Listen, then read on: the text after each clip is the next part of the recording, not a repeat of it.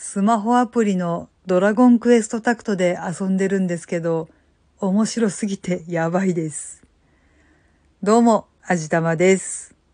というわけで今回はこのドラゴンクエストタクトについてちょっとお話ししてみたいなぁと思うんですけど、この場合のお話っていうのは攻略法がどうだとか、ガチャの確率がどうだとか、アイテムがどうのとかそういうことについてはあんまり、いや、一切触れないかな。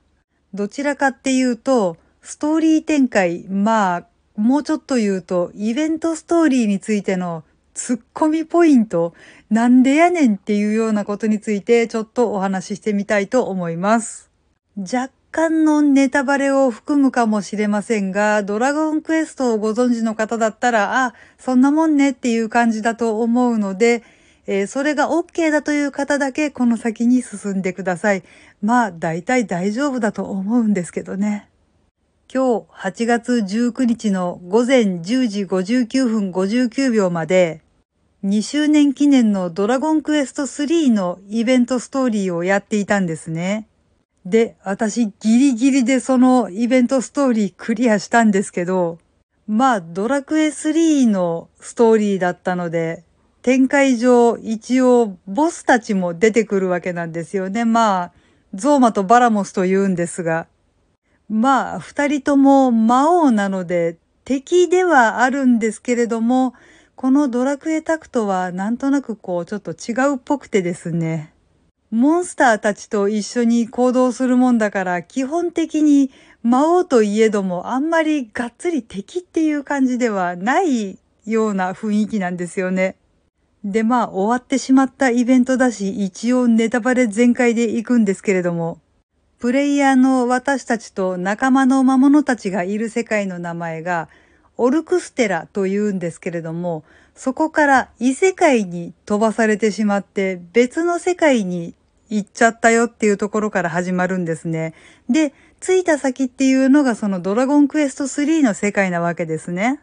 で、帰り道を探すために、バラモスとゾーマに何か手がかりはありませんかって聞きに行くっていうめちゃくちゃなストーリーなんですけどね。で、まあ、ゲームをやる方だったら、これは絶対かと思うんですけど、基本的に魔王というのは敵です。何がどうあっても敵のはずなんですけど、このドラゴンクエストタクトの世界ではちょっと状況が違うっていうか、もうはっきり言っちゃおう。おかしいんですよね。なんていうかね、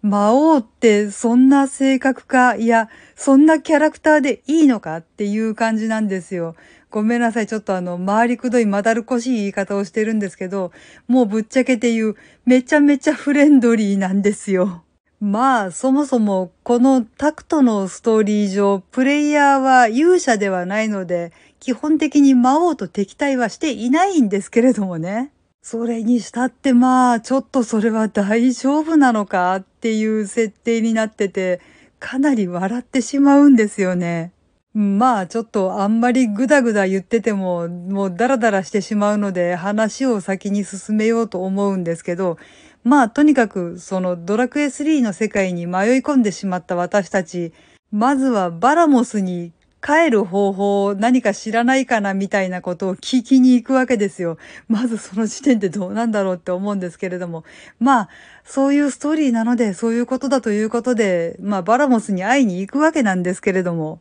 で、まあ、それに対するバラモスの答えは、まあ、大体お察しかと思うんですけども、知らないと。ただまあ、心当たりがないわけではない、教えてやってもいいから私と戦えというわけですね。この場合、ニュアンス的に二通りあると思うんですよ。一つはまあ、命がけでかかってこい、勝ったら教えてやるっていう、まあ、なかなかに血生臭い感じのニュアンスですね。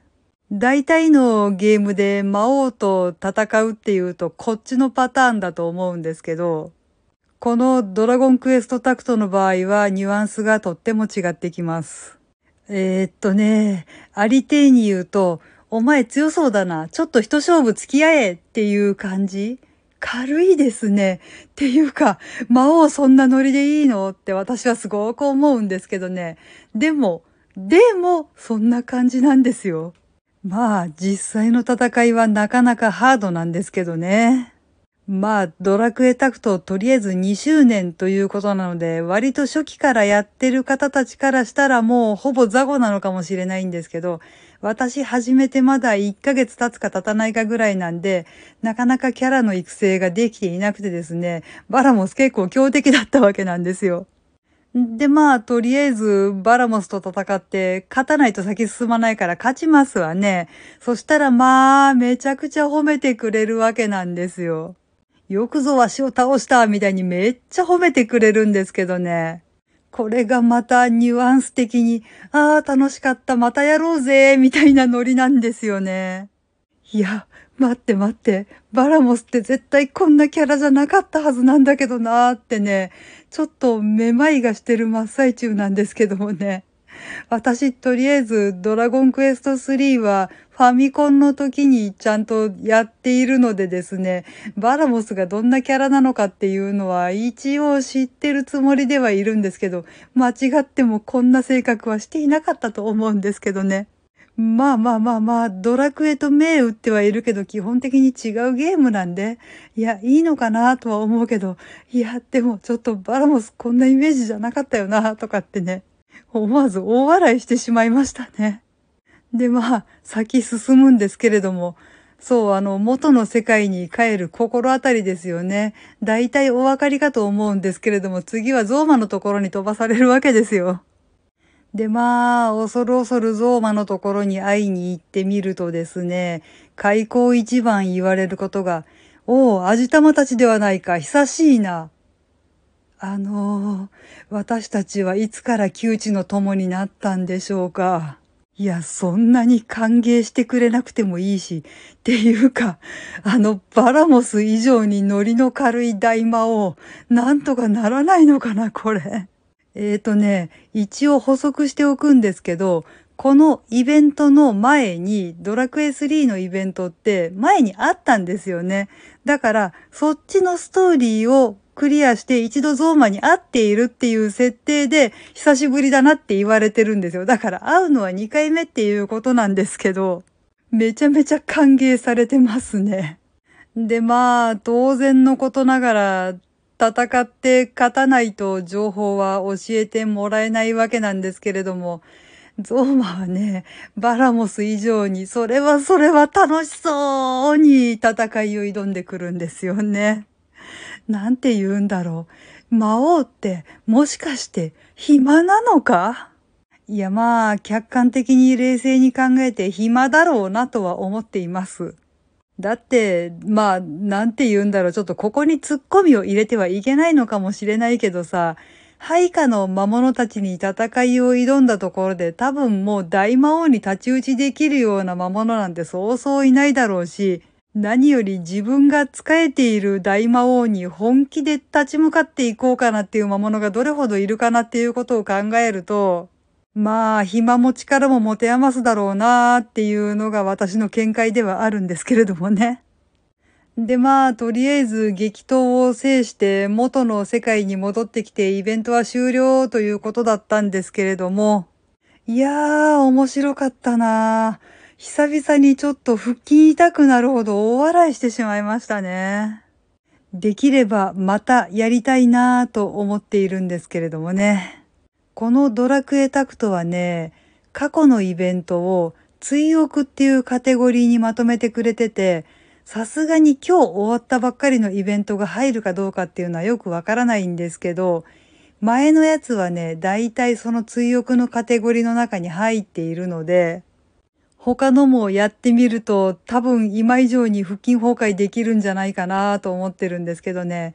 いやー、これはドラゴンクエスト好きな人だったら、ぜひやるべきだと思いますね。本編の方で散々私たちを苦しめた魔王だとか邪神だとかそこら辺がみんな仲間になって一緒に戦ってくれますからね。世界観おかしいとしか思えないんですけどね。